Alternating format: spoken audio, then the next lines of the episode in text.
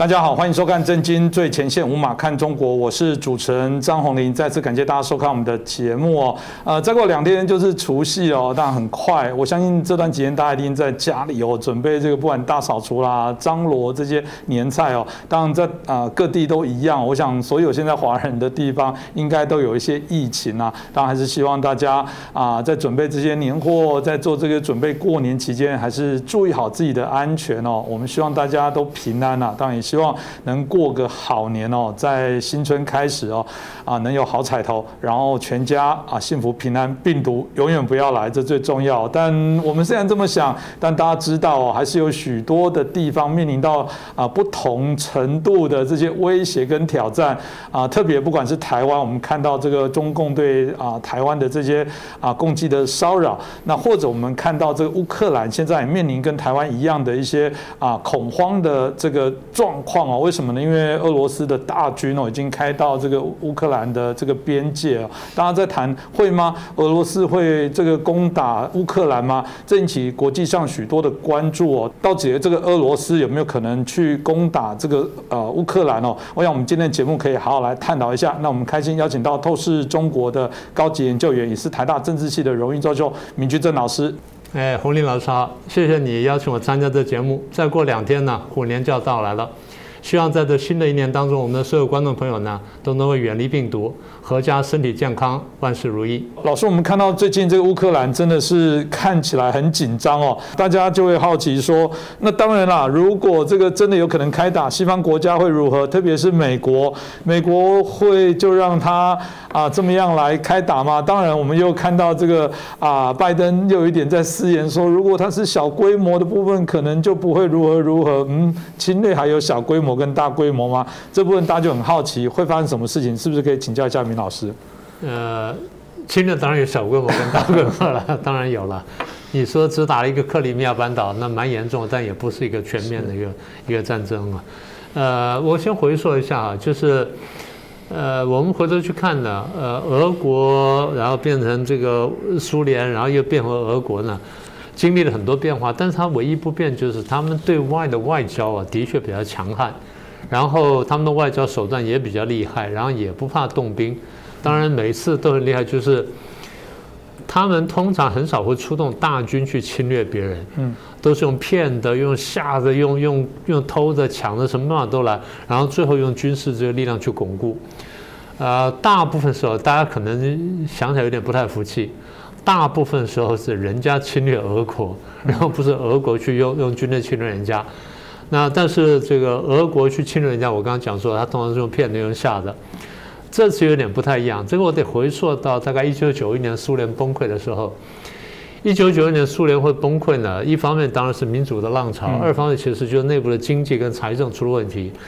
也就是我们所说的帝国过度扩张了。其实他们也发现了，今天中共也走上了类似的局面。好了，那么当一九九九一年苏联瓦解之后呢，财政也几乎崩溃，所以大概这个苏联的整个国力呢向下滑了差不多十年左右，从九一年开始到差不多两千年，两千年的时候呢，当时叶尔钦的酒鬼呢下去了，然后普京上来。我常讲，我说你如果回到俄国历史看呢，普京像什么？像个年轻的沙皇。嗯。呃，训练很好，然后有实有实际的工作经验，然后也有理想的抱负，但最重要就是他有手腕，还底下还还有运气。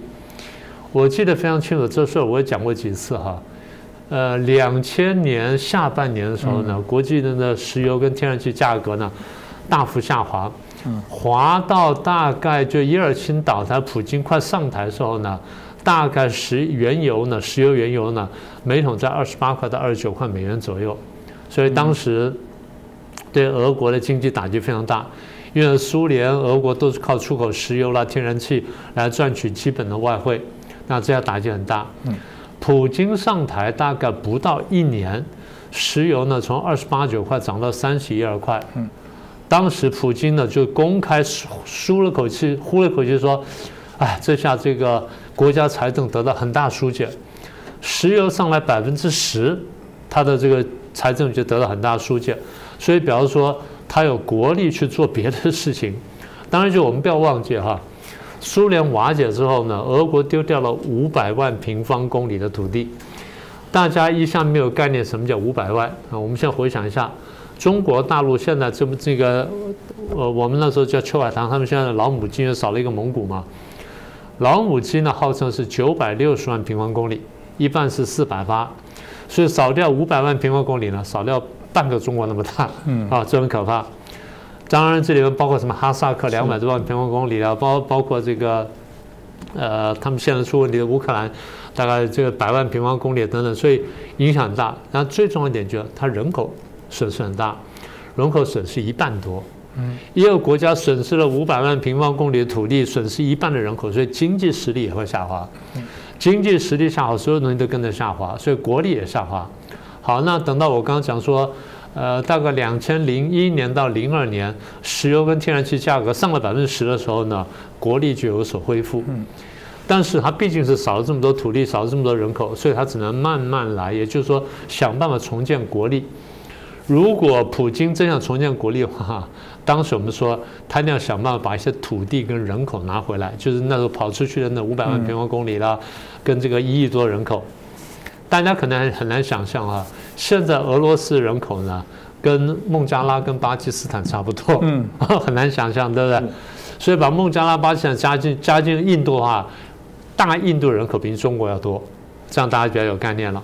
好，所以我们刚刚讲说，两千零一年到两千零二年，当普京的财政稍微舒缓之后，他就说：“哎，我现在这个国家财政实力这个开始雄厚了。”所以我们就猜他对外会有大动作。可那个时候，美国也注意到这件事情。历史上呢，美国的这个心态跟外交政策呢，基本上比较跟着英国走。嗯。英国跟俄国呢，非常有趣的，常年以来对抗对抗几百年，但是关键时刻，如果欧洲大陆有强国崛起的话，英国、俄国又会联手去打他啊，比如说打法国或打这个希特勒，都是这样的，很奇怪的事情。好了，那现在这个普京现在国力慢慢恢复了，然后美国的思维呢是原来英国的思维，普京开始要这这个强大时候，其实当时在这个，其实，在耶尔钦时代已经美国已经这样做了，普京刚刚上台之后，美国仍然去这样做，做什么事情呢？就继续裂解前俄罗斯，嗯，就让你能够分出来就分出来，能分分分出来。然后呢，想办法把这些分出来的呢，一个个纳进我的安全体系里面来。嗯，简单说呢，或者纳进欧盟，或者纳进北约，这两个不太一样。欧盟呢是欧洲国家为主体的经济、政治、经济整合的一个主体。北约呢是一个军事同盟，是一个美国主导的军事同盟，所以欧盟比较更像是欧洲主导的，北约更像是美国主导的，一个是政治经济的复合体，一个呢是这个军事的一个同盟，所以两个不太一样。但是呢，当时我们看到就是欧盟也慢慢东扩，也就是把这些原来在苏联的周边国家呢，或者甚至加一些加盟共和国呢，一个个吸纳进欧盟里面来，然后有些呢也参加了北约。所以我们简单说，就是欧盟东扩跟北约东扩，因为从地理上来看，他们是向东扩张，是，所以北约和欧盟东扩。从俄国的角度来看，不管是欧盟也好，不管是北约也好，你向东扩张，你就威胁到我，是，所以他他如心理上是很不自在的。那么，所以刚才普京刚讲说，普京在这个零一年、零二年，这个国力慢慢上升之后，他就想说，那这是第一，我要把它挡下来。第二呢，我把这些国家慢慢拉回来，拉回我的轨道上面来，然后免得他来威胁我。那这样就看到双方的拉锯，最后拉锯呢就停在两个点上面，一个叫乔治亚，一个叫乌克兰。那乔治亚最后两千零八年呢，普京去打了一下，结果这下把美国跟欧洲都吓坏了。美国、欧洲立刻就讲说，你要再打的话，那我们就不客气了，所以立刻就派出军队了，派出什么去去这个乔治亚周边呢？去这个抵抗，那最后俄国停下来了。呃，我对这些记忆犹犹新呢，因为那个事情发生在这个东，在这个北京奥运的时间前后。好，这零八年停了几年之后呢，俄国的眼光呢又回到乌克兰，因为乌克兰对于俄国来说是非常重要的一个国家。当初拿破仑就讲过，你如果抓住乌克兰的话，俄国就没有办法变一个强大的国家。拿破仑看得非常准确。他乌克兰像是俄罗斯两只脚，你抓了他之后，俄罗斯就没法离地跳起来，强大不起来。换句话说，你反过来看，就是乌克兰就是欧欧美各国要跟俄罗斯竞争的，要抓住一个核心地方，所以乌克兰变成一个重镇。但是乌克兰自己本身的警觉性不太够，然后欧美的警觉性也不太够。当时美国想把乌克兰拉进这北约里面来，因为拉进北约的话，他就就可以名正言顺去防卫它。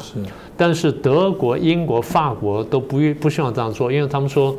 这样一做的话呢，固然增加了我们的安全，但是也太得罪俄罗斯了。嗯，那反而酿成后面的这个矛盾呢，所以不要。嗯，所以从零五大概到零八年两三年时间呢，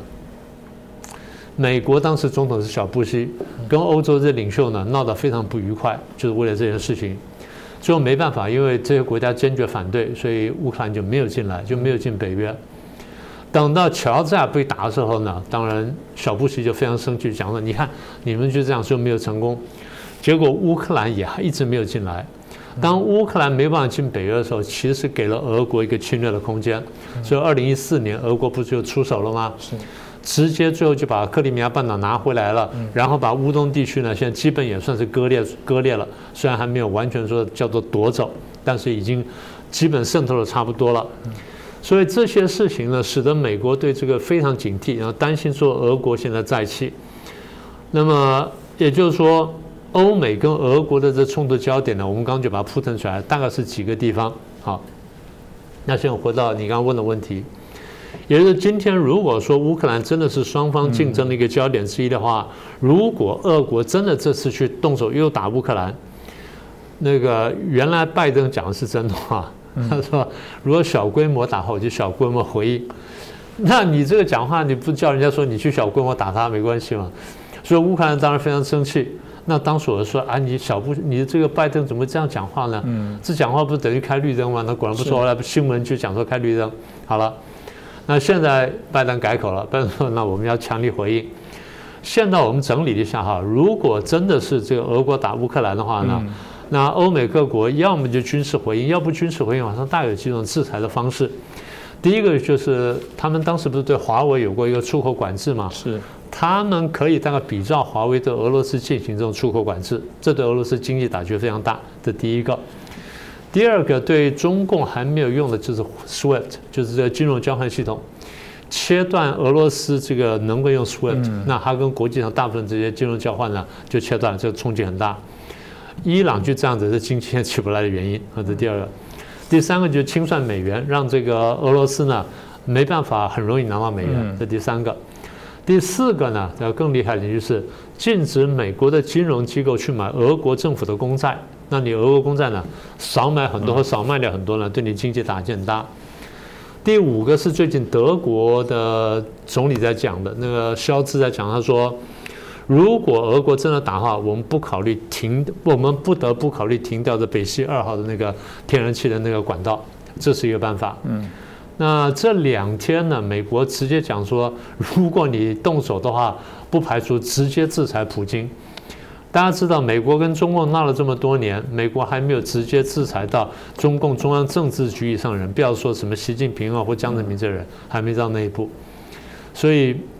你要直接制裁普京呢，那是很重要一点。呃，不过不管怎么样，我猜就是美国现在第一已经讲了要出兵东欧，然后强化周边的国家。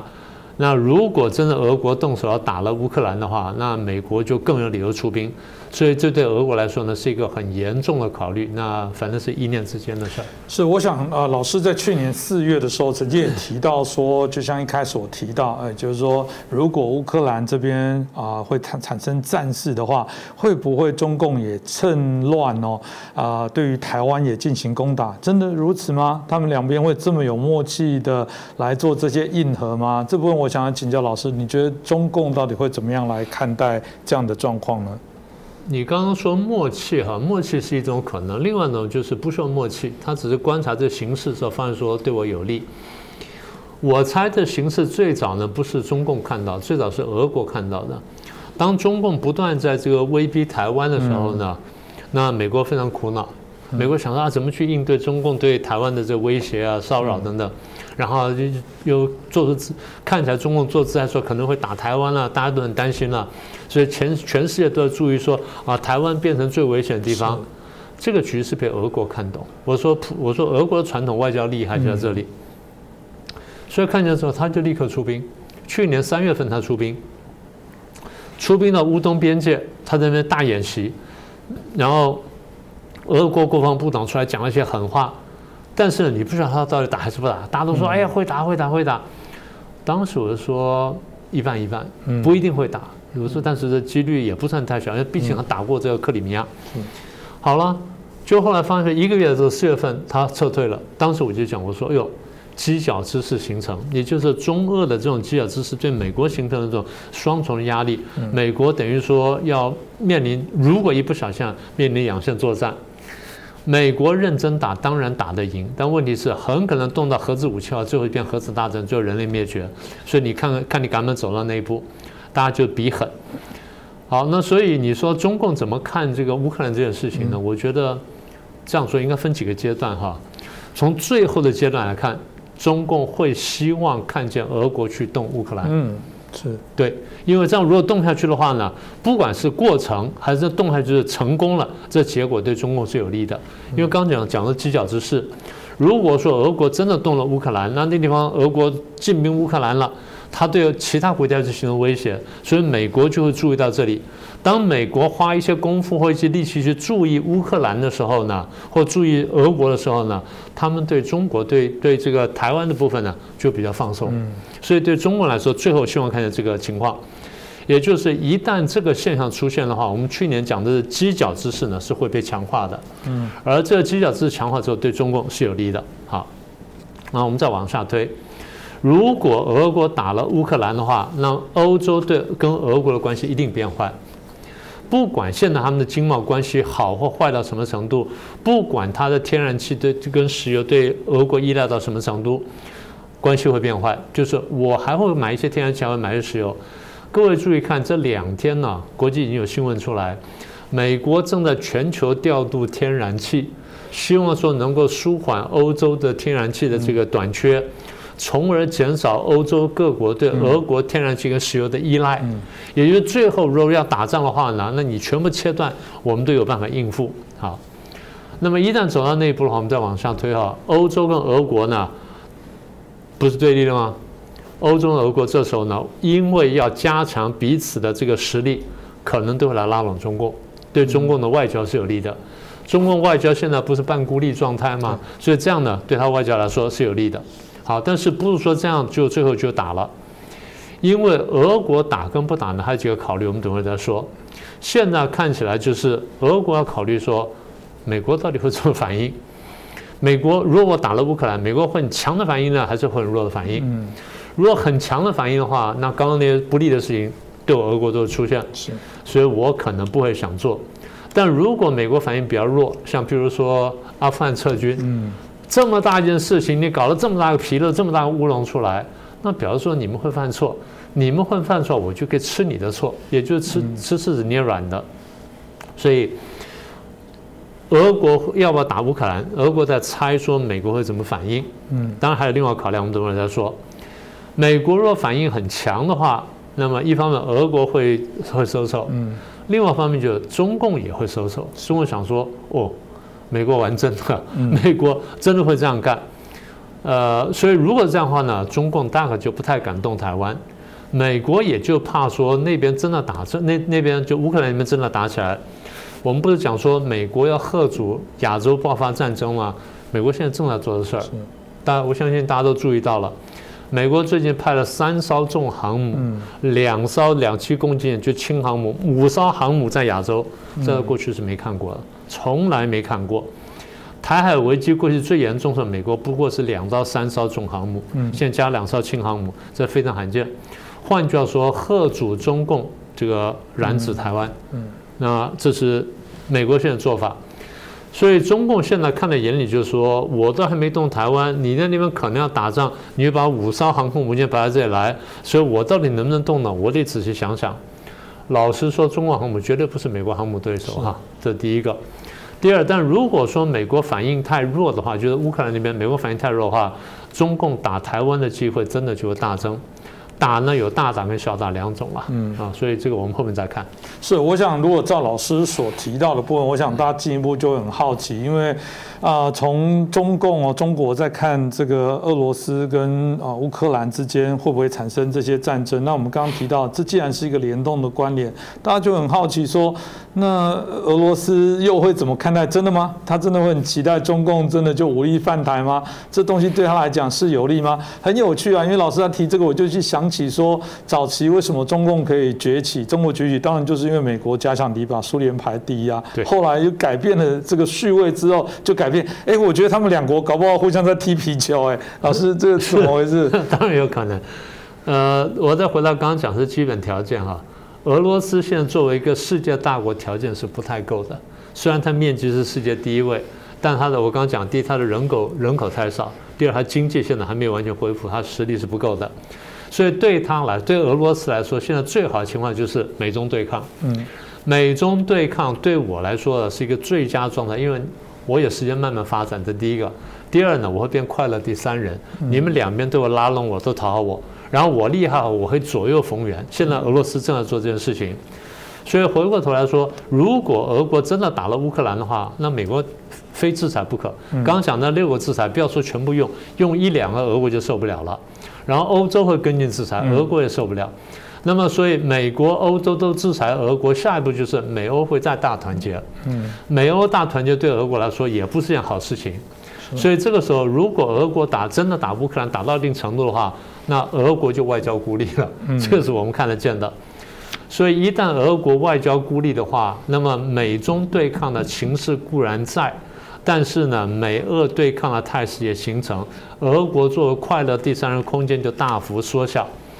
而且最后一点就是。如果俄国真的打了乌克兰的话，其实他是掩护中共在打台湾。嗯，他要不要做这事情，他还得好好想一下。嗯，这蛮重要的。如果我这样子来讲，我就很好奇，就问到更深入一点问题。那所以老师听完，大家也许就一头很好奇，脑中很多的问号。所以到底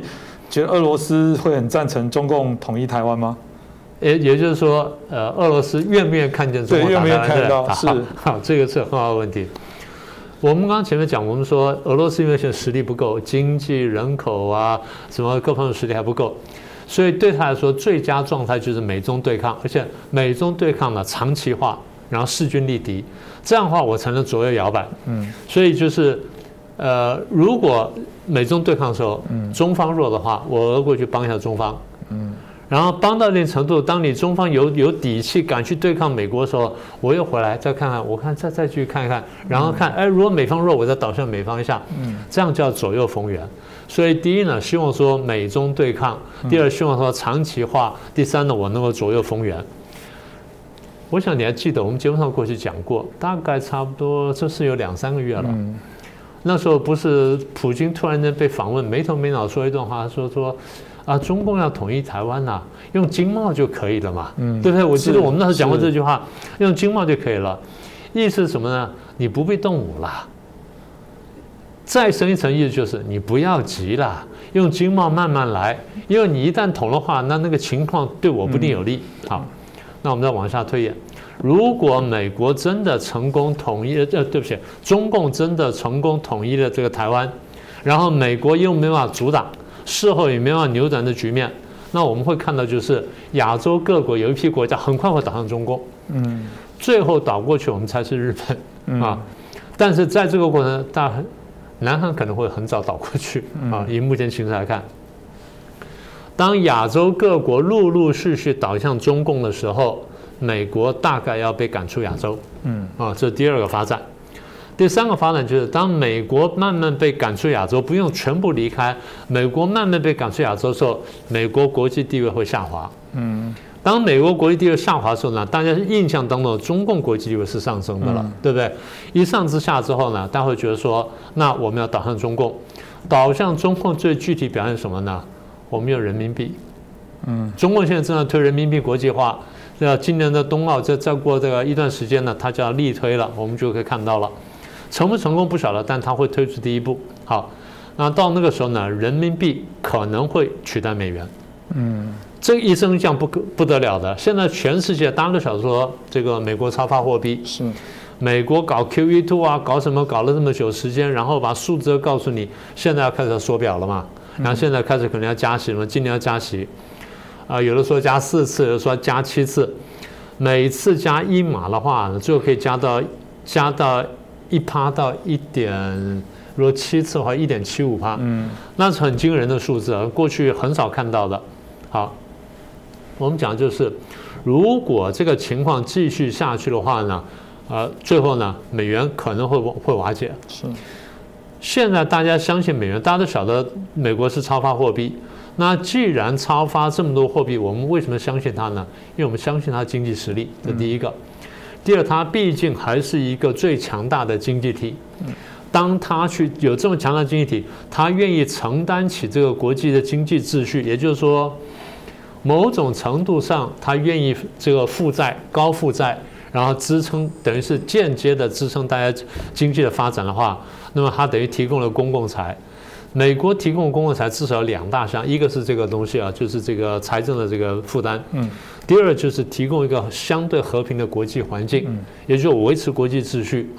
因为有国际秩序，大家才能做生意，才能做贸易，经济才能发展。第二呢，因为你愿意背着债务，所以呢，这个国际经济呢也才能发展。所以如果说走到那一步，当这个美国开始衰弱，中共开始崛起，然后人民币慢慢慢开始抬头的时候，美元就慢慢瓦解。美元瓦解了，它带动了几乎是全球财政体系的这，我不能说崩溃，至少是大动荡是跑不掉的。好，那么退完一万步说，如果国际经济或财政秩金融秩序不崩溃的话，美国财政会大幅萎缩。嗯，当美国财政萎缩的时候，就跟我们刚刚前面讲的前苏联一样，美国国力要大幅萎缩。所以我们先看见是一系列的这种变化。好，我现在讲的什么呢？如果中共打了台湾以后，那么他的事情大会这样走。啊，那你觉得俄国愿意看到这个情况吗？是不是这样？所以我们是一步步往下推呢，我们就说就推到了这几种可能性。我再说一次啊，我不是说百分之百会发生，但是按照我们现在对国际政治经济的理解，大概这个走势呢是这么来的。它可能不会一夕之间发生，它可能会是三五年或者十年八年，但你会看见这趋势会慢慢出来。现在俄国要盘算，我常常讲，我说俄国外交很厉害，他算盘比人家大把多好几排。嗯，现在俄国在算，就是说我如果真的去打了乌克兰，打得很重的话，那最后我是不是客观上掩护了中共打台湾？嗯，万一中共打台湾，然后美国又来不及救，最后台湾真的被中共拿走的话，最后呢，中共会强大到我刚讲那个地步。现在俄国要算的就是说，我希不希望看见中共强大到那一步？嗯，俄国现在想的就是，我是面对一个强大中共比较好呢，还是面对强大的美国比较好？他在想这件事情。嗯好，好，那么俄国在想这件事情的时候，我们呢再想下一步。如果中共要打台湾，他不能一下打下来，就陷入了跟美国、跟日本的不要说长期战争，只要有一段时间战争的话，你觉得俄国对中国会干什么？嗯，这是下一个问题。传统的中国外交是从满清末年开始，我们看到现在，我们晓得，当中国陷入一个重大对外危机的时候，第一个第一个动作，俄国动作就是来侵略中国。嗯我不管是拿东北也好，拿西北也好，拿蒙古也好，反正我就要进来。大家说啊，怎么可能？中俄现在什么啊背靠背？你别开玩笑了，俄国从来没有跟你背靠背过。背靠背是你中国人自己想的，自己在那吹牛，在那行夜路吹口哨。俄国随时在想说，我如何扩大我利益。大家不要以为我们在开玩笑。一九七零年代末期，当时邓小平呢要去打这个越南的时候，他在想的事情就是，我们有小打、中打跟大打三种。小打就是我打进去，打进越南，然后打一下，然后双方收兵，我打漂亮然后收兵，这叫小打。中打就是我打进去的时候呢，打一段时间，然后呢，这个双方缠斗，这个大概这个甚至到几年的时间，但是呢，最后呢，我还是平安回来了，叫中打。什么叫大打呢？我南边呢跟越南打，北边呢跟俄罗斯在打，跟苏联在打，这叫大打。所以当时连邓小平的时候都在计算这件事情。你觉得今天中国不算这东西吗？这不是我们讲的锦囊三策吗？嗯。所以我那说什么呢？如果中共跟美日打起来了，那么俄罗斯很可能会出兵打中共，这中共必须考量的。所以推到最后，我就说，我不是说这些都一定发生，我现在只在往下推演说，如果俄国进攻乌克兰的话，那么他得考虑这些后果。嗯。所以结论就是，如果俄国想清楚的话，大概不会真的进攻乌克兰，也不会真的大打乌克兰，最多小打一下、骚扰一下，对他来说比较有利。当然，讲到这个意思，我就说，我不排除政治人物可能犯错，嗯，啊，可能会会判断错误。是，我想有人也的确说过了，就俄罗斯聪明一直都是一个非常呃稍微也很厉害去盘算哦，去各自得到最有利，有点狡猾。所以从某些部分，老师刚刚讲用骗的、用拐的，也许他也是借由这一次想要来得到一些东西，那就看中国笨不笨，会去接手，变成是这个事主，变成这个啊领头的部分。所以过往我们当然都谈美东美中台的关系哦，啊现在看起来这个美。中俄的关系，或者加乌加台哦，这个啊国际上的这些多边相互的一些关联哦。呃，我想还真的是非常的复杂，但喜欢国际政治的人可能会觉得很精彩，因为刚好生逢在这个过程，但我们都不希望发生战争啊，但也可以看到国际外交上面在政治军事上面这些角力，我想也值得我们持续好好来过一些关注哦。今天再次感谢闵正正老师哦，啊带来这么精彩的一些分析。当，如果你喜欢我们的节目，欢迎您帮我们啊这个按赞，帮我们转传分享，呃，也欢迎大家如果有任何的对我们的节目。的一些建议，或者对今天这些议题有任何的一些想法，当然都欢迎在我们的留言区可以留言哦。啊，我们觉得这一个平台当然是属于大家的，一起可以来做一些交流。再次感谢明居正老师，也感谢大家的收看。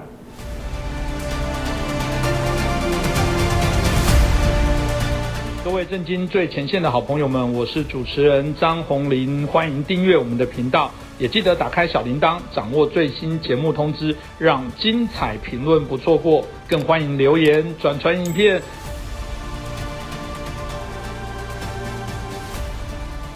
大家好，欢迎收看《震惊最前线》，无马看中国，我是主持人张宏林。再次感谢大家收看我们的节目，先祝大家。啊，新年平安快乐哦！当然，在过年时节哦，大家开始在准备这些各种年节的事情，还是注意一下防疫的安全哦。特别不管在哪个国家啊，目前这些疫情呢，啊，还是一样升温哦。啊，大家还是要照顾好自己的健康，也照顾好身边的人哦。那当然啊，我们在谈到了中国最近的这个啊议题里面，很重要的部分是除了我们看到这个啊即将举办的冬奥，其实另外一个部分是它最近哦，但频繁在持续做打贪了。我们最近看到的很压抑的是，哇，我们看到这个中央中纪委跟央视啊又联合制作一个反贪的大片《玲珑忍》哦，台湾在谈《玲珑忍》是酒驾《玲珑忍》啊，这边在谈的是贪污的《玲珑忍》。那我们看到里面，哇，这个总共有五集哦。那第一集是叫不负十四亿哦，哇，吓死了！当然就是谈不能辜负这十四亿人，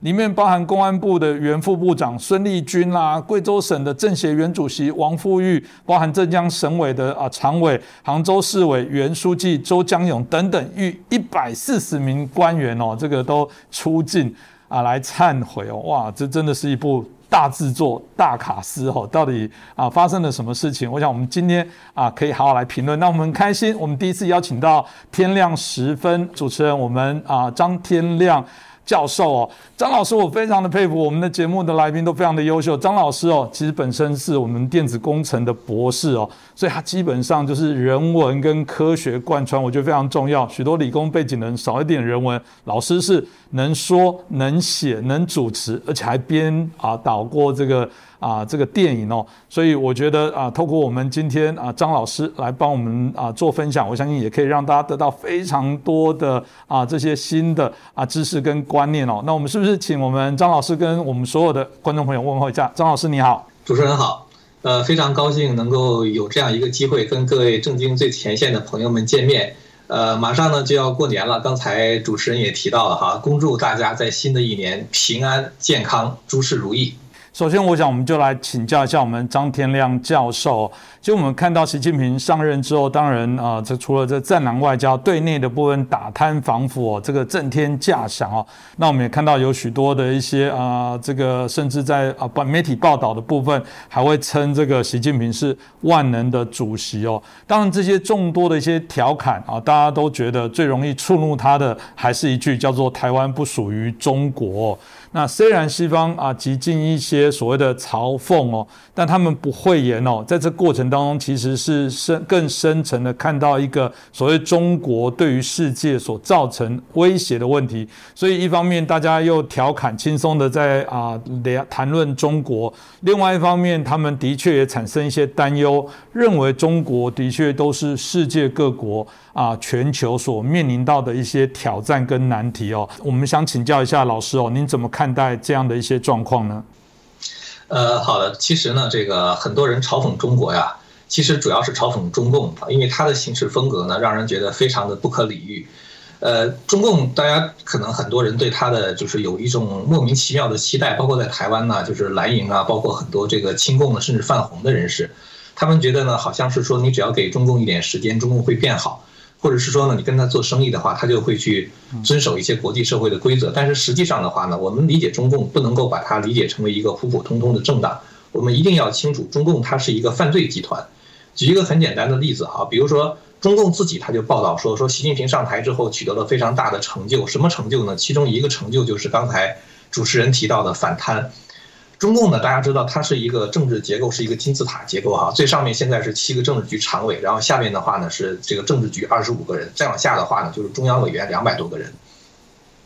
那么这个习近平就讲，他说在这个十八大的时候呢，习近平上台之后，光中央委员就大概清理了将近百分之十的人，就中央委员跟中央候补委员，其中有百分之十以上的人的话是属于贪腐分子。这个并不是我们的数据，而是中共自己的数据，等于他们就是被这样清除出党。刚才主持人也提到的，其实中共本身它各级这个官员的话，大大小小的话，他都是贪污犯，因为他如果不贪污的话，他很难在这个体制之内生存。就是大家都很贪污，但是呢，如果你很清廉的话，你就变成了体制中的一个艺术啊，大家都去唱歌啊，去 K 歌呀，大家都去这个就是黄赌毒、包二奶啊什么之类的。如果你不跟他们同流合污的话，大家会觉得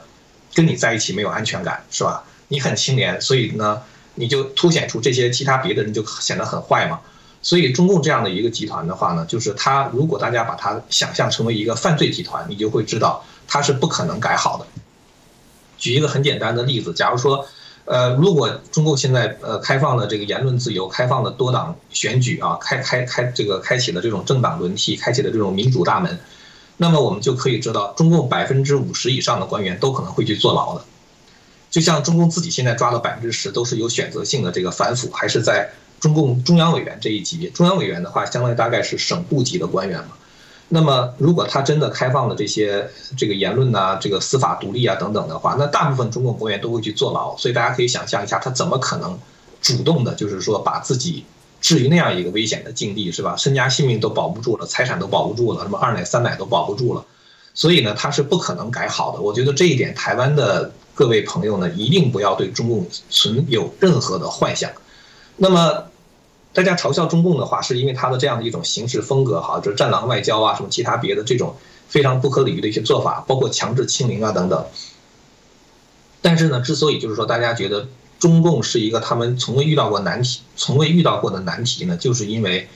中共是无视任何规则，任何国际上的规则他都无视，他跟别人的任何承诺的话，他都可以翻脸不兑现。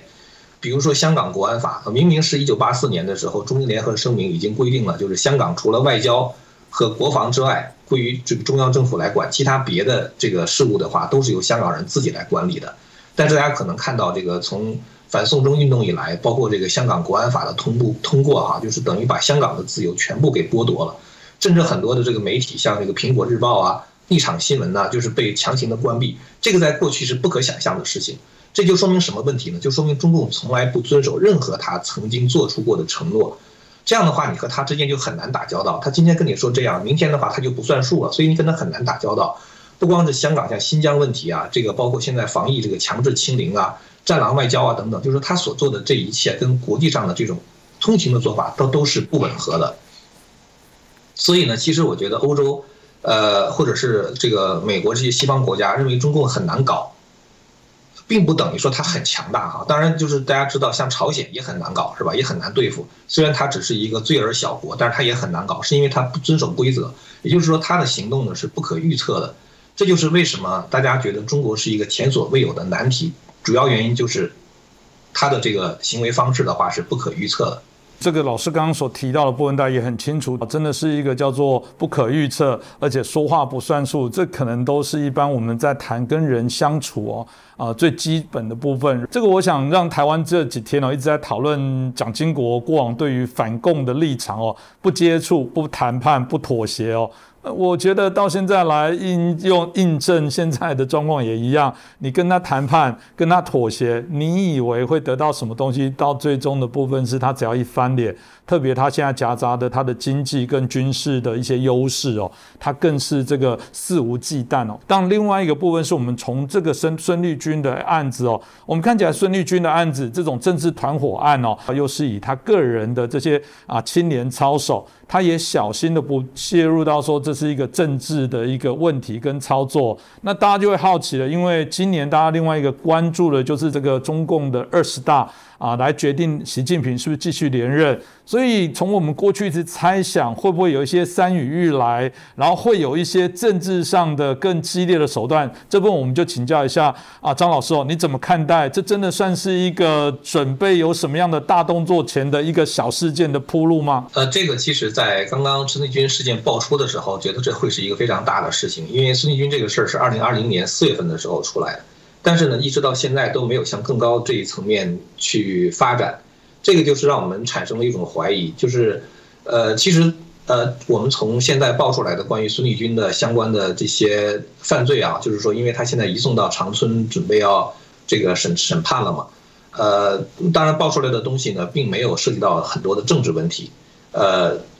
实际上当时孙立军在被抓的时候，包括后来这个中纪委。公布的通报里面的话，都是讲孙立军呢是叫做背弃两个维护，毫无四个意识。这些话可能台湾朋友们听可能都不懂是什么啊。中共的话，它是一个黑帮，它有很多它自己的这种黑化的系统。所谓四个意识的话，或者两个维护的话，简单的说就是维护习近平个人的权威了。所以呢，他在这个中纪委通报的时候说，孙立军呢他的问题是这个什么政治野心极度膨胀。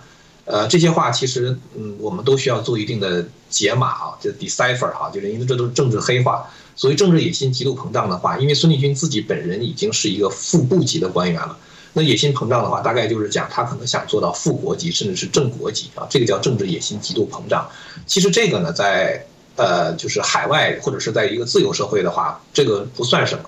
呃，如果我是一个美国出生的美国公民的话，我都甚至可以说我去选总统，是吧？我也瞄着那个位置，那没有人会指责我政治野心极度膨胀。这恰恰说明，就是中共最高的权位呢，这个名气的话呢，是你不能够去觊觎的。也就是说，他是没有选举的，呃，只有他给你，但是呢，你自己是不能要的。所以，这就政治野心极度膨胀的话，就是说通过一种不正当的手段去这个瞄准那种最高权位的名气了。那说这个他这个毫无四个意识、背弃两个维护的话，就是指没有维护习近平的权威。这种事情的话，在一个民主国家也是不可想象的。其实，包括像比如说拜登现在在美国，他的这个支持率大概大概百分之三十几，有百分之六十几的人的话是不支持他的。但是呢，美国从来不会说，呃，美国的某一个政府官员是背弃了什么两个维护四个意识，不维护拜登的权威什么什么之类的。呃，中共这种黑化的话呢，恰恰说明它是一个黑帮政权，那它是一个犯罪集团。呃，那么。实际上的话呢，这些政治罪名的话，在审判的时候确实不能用的，因为你没有一个相关的罪名去去去针对他，就是你按照现行法律条文的话，没有一个什么政治野心极度膨胀这样的一种罪名，所以呢，就是说这种人在审判的时候，通通常来说的话都是贪腐，啊，比如说这个滥用职权呐，这个什么泄露国家机密呀，这个操纵证券呐，非法持枪啊等等，就都是这种啊类型的罪名。所以，其实我们知道，当年周永康啊，这个政治局常委，他落马的时候呢，大家人人都知道他是属于谋谋反啊，就按我们中国人话来讲的话，就是谋反案嘛。呃，当时他是要这个帮助薄熙来干掉习近平的，但是呢，他在被审理的时候的话，中共给他的定位也是三项罪名啊，一个叫做受贿啊，还有一个是滥用职权，还有一个呢是泄露国家机密。因为这个政治野心也好，篡党夺权也好，这个是呃很难就是嗯算作这种刑事犯罪的。而且的话，当你如果真的说他要篡党夺权呐，或者是说他想这个呃，就是有政治野心啊等等，你一审的话呢，就会交代出很多非常敏感的政治问题。这个一般的法院的话，他也不能听这些东西，所以的话就把它当成是一个一般的刑事案件来审啊，应该是这样子的。那么孙立军这个事情呢，因为他是副部长，大家可以想象一下哈，他是一个副部长，然后呢，他如果想。呃，眼睛盯着这个副国级政治政治局委员啊这个级别，或者国务院副总理这个级别的官位，甚至盯着正国级这个官位，就政治局常委啊，或者是什么国家主席啊、人大常委会委员长啊什么之类的，盯着这些官位的话呢，他靠他自己本人的这种能力的话是不可能的，他必须得上面有人才行，也就是说必须得上面有人去提拔他、重用他，同时的话呢，帮助他建立一套自己的班底。呃，这种情况下，就是说，在中共看来的话，就是叫团团伙伙啊，就是你搞了一个小团伙，然后坏了这个他的大规矩啊，这是中共抓孙立军的一个主要的原因。但是我们看到现在有一个非常奇怪的现象，非常奇怪的现象，就是说现在呢，在这个中纪委的反腐专题片里边所揭露出来的所有的跟孙立军搞团伙的人，没有一个官比他更大，都是什么上海市的副市长啊，呃，什么什么哪一个甘肃省委的副书记啊，什么之类的，都是属于副省部级官员。那孙立军自己也是，他是这个一个副部级的官员。那你和这些副省级的官员的话搞团伙的话是没有意义的，因为他跟你平级，他不能提拔你。呃，他们还靠你的提拔呢，对吧？你看他整个那个讲孙立军是怎么呃帮他们搞定，让他们去做副省长的什么之类的。实际上他们还靠着孙立军。那么孙立军上面到底是谁？到现在根本就没有揭示出来。那么孙立军作为一个副部级的话，那么他的上一级的话一定是一个副国级的官员，就政治局委员，比如说政法委书记，那有可能是孟建柱，是吧？但是现在有一个问题，就是说，习近平他如果想在二十大之前真正立威的话，他需要打到这个政治局委员这一级的话，他现在必须得动手了。如果你再不动手的话，就来不及了。因为中共每次他打掉了一个就是团伙之后呢，他会空出来很多的人，他得把自己的人填进去。完了之后的话，还要有各方的利益平衡。最后的话，等到这个这个二十大之前的话，等各方就是等于分赃已经分完了之后的话，他们才可以。召开二十大，就是中共召开二十大，并不是利用二十大来决定谁坐什么位置，而是在召开之前已经把这个事情定下来了，就是已经大家事先商量好了，开会只是走一个形式。整个之前的这段博弈的话，至少也需要几个月的时间。所以我就说呢，如果在今年四月份、五月份还没有政治局委员落马的话，就说明习近平的反腐遇到了极大的问题，他的二十大连任之路的话也会非常的坎坷。所以这个我觉得是一个非常值得关注的，呃，一个非常值得观察的一个点。就我刚刚我们张天亮教授所提到的这个部分，大家的确是一个呃，大家可以关注的一些重点，就是说到二十大之前，到底它有多少的障碍来做一些排除。当你也可以说没有事，就代表它早就都已经铺陈好。但目前看起来好像又不是如此哦，因为我们看到除了我们啊前面提到的这部这个零容忍的这些。啊，相关的剧作以外哦，我们看到中纪委在第九届第六次全会里面哦，习近平在说话里面也谈到了历史周期率的一个问题哦，大体谈到的是一个啊系统性，可能到一段时间什么样的问题，大家要重新来做一些检视啊思考。其中我觉得看到是最早这个啊中纪委事实上有一篇文章，他这边谈到党在革命性锻造中的更加啊坚强哦，什么又是锻造又是坚强，其实里面的内文。提到许多对于啊他们现在党内的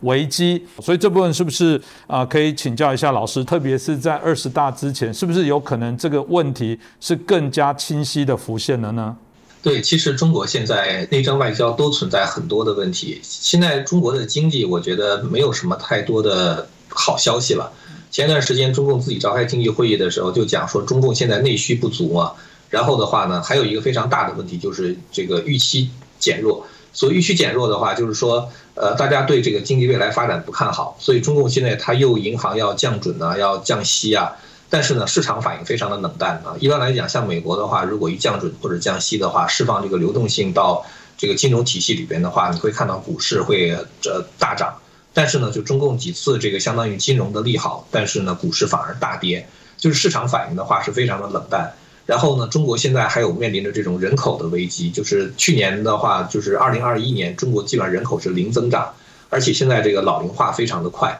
呃，中共去年一年这个二零二一年少少出生的人口，比二零二零年的话就少一百多万，就是二零二零年的话是出生了一千零六十二万人，然后呢，这个二零二一年的话只出生了八百多万人，呃，大概是八百八十万人吧。那如果这个数字的话，你看一下，你会发现，中国房地产一定会出问题了，因为没有那么多人住那个房子嘛。现在盖了很多很多的房子就卖不出去，然后呢，再有就是说中国的教育，比如说它也可能会出问题，因为没有那么多人上学了嘛。现在中国一年的应届毕业生都超过了，就是嗯八百多万，就是说现在出生的每一个小孩，十八年之后都上大学的话，还满足不了现在大学招生的需求。所以说你可以看到，就是说，呃，中国的人口红利也在消失。再有呢，就是说中国现在的外交方面的话，面临的危机也非常的大。呃，这个习近平不是叫讲内循环嘛，就是因为他和这个中国这个这个其他周边国家关系非常紧张，包括在台海关系非常紧张，跟美国的关系也非常的紧张。呃，这个是中共改革开放四十年来从来都没有出现过的事情。呃，那么现在的话呢，就是说中共内部的这个官员们呢，他们也知道，就是说你的能力并不重要，关键是你政治站位的问题。那么如果你要是不能够跟习近平同心，啊，就站在一块儿的话呢，就很有可能会成为被整肃的对象。但是如果你真的去执行习近平的政策的话，你又会把你自己的经济啊什么之类的搞得很糟糕。比如说习近平搞这种强制清零。那如果这个官员真的搞强制清零的话，他这个省这个市的经济一定会非常糟糕，因为他要把整个社会都关闭嘛。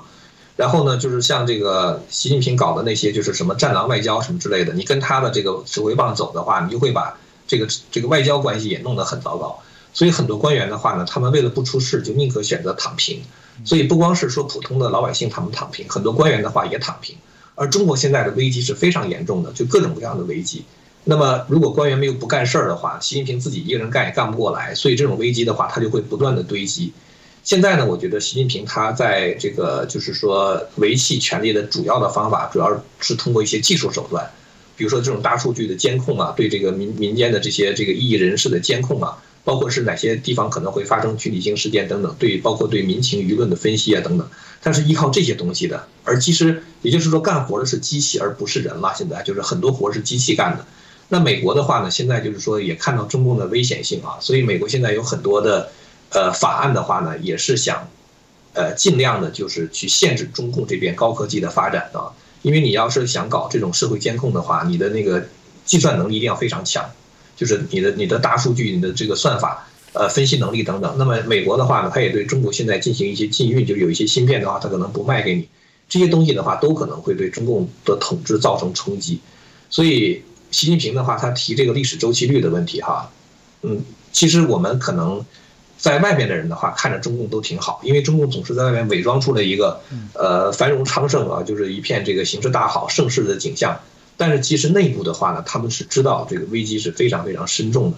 呃，我觉得这个可能就是现在习近平经常讲什么崩溃啊，什么这个呃要加强这个中央集权呐等等，就是可能是谈这些问题的背景。实际上，我觉得哈，就是习近平在谈这个历史周期率的时候，是因为一九四五年，当时这个二战刚刚结束嘛，然后有一批呃民主人士，当时主要是国民党的一些就是左派的人士，像黄炎培啊，就是这批人，他们到这个延安去见毛泽东，然后当时黄炎培呢就跟毛泽东有一个窑洞的谈话啊，黄炎培当时讲，他说，就我这一辈子活得这么长哈，虽然我他当时可能大概活了六十岁左右。但是他看到过很多的这个政权的兴起和衰落，像这个清朝的灭亡，包括就是很多军阀的兴起跟衰落，包括国民党的兴起，包括后面遇到的困难等等。他当时就讲说，怎么才能够就是一个王朝永远的兴盛，跳出这个就是兴衰的周期率？毛泽东当时的回答是说，他们要搞民主，然后呢要让人民去监督政府，然后呢要让人民来做决定。这个呢是毛泽东当时给出来的一个答案。当然，这个都是说漂亮话了，实际上。中共也从来没这么干过，但是习近平的话呢，他在说要解决这个历史周期率的问题，他所提出的方案是，这个就是要不断革命，他跟毛泽东讲的完全不一样。那不断革命的话，就是，呃，他这个还有一种说法叫做刀刃向内啊，就是等于是自我革命，也就是说要整肃党内那些不听话的人，这个是习近平给出来的这个方案。所以呢，你觉得这个中共内部的人，他们不可能感觉非常好是吧？你能够感觉得到。因为刀刃向内嘛，要要整他们自己内部的人，呃，所以我觉得，